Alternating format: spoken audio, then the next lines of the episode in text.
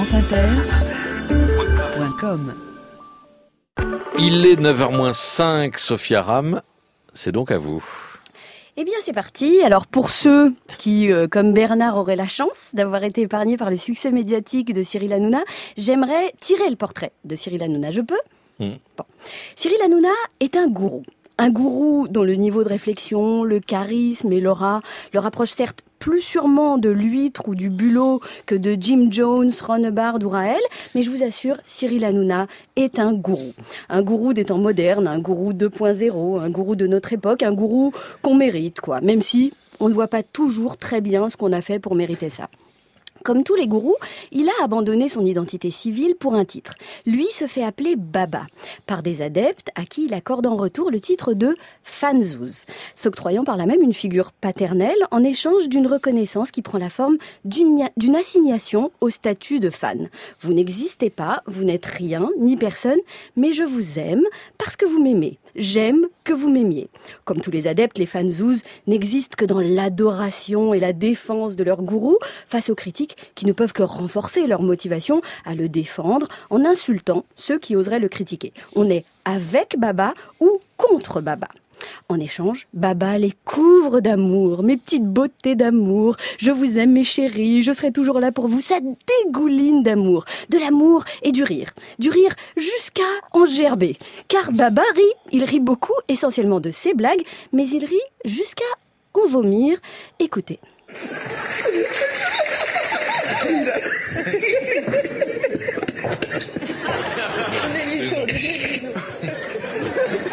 J'ai vomi de rire. Il a vomi de.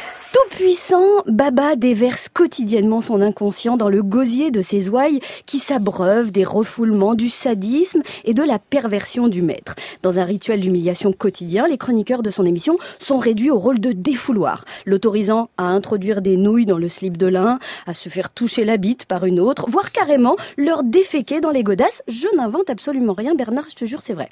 Le caca dans les chaussures, le poète-poète sur la bibite, les nounouilles dans le cucu, c'est ainsi qu'Anouna se répand salement sous le regard du CSA, attendant complaisamment qu'il sorte du stade anal.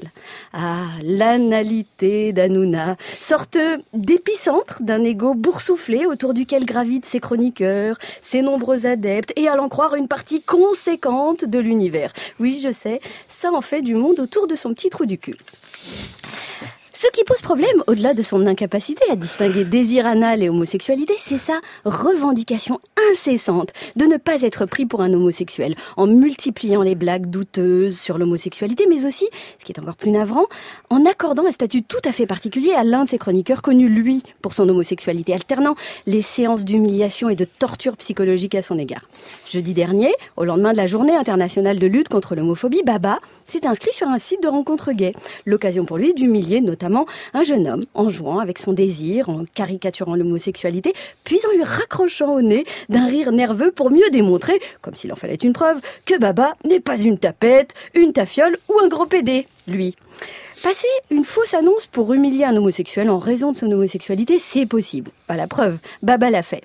Passer une fausse annonce pour tabasser un homosexuel à coups de barre de fer parce qu'il est homosexuel, c'est possible aussi. La preuve, deux adolescents l'ont fait pas plus tard que vendredi dernier. Alors non, Cyril, on l'a compris, tu n'es pas homosexuel et tu n'es pas non plus responsable du crime commis par ces deux ados.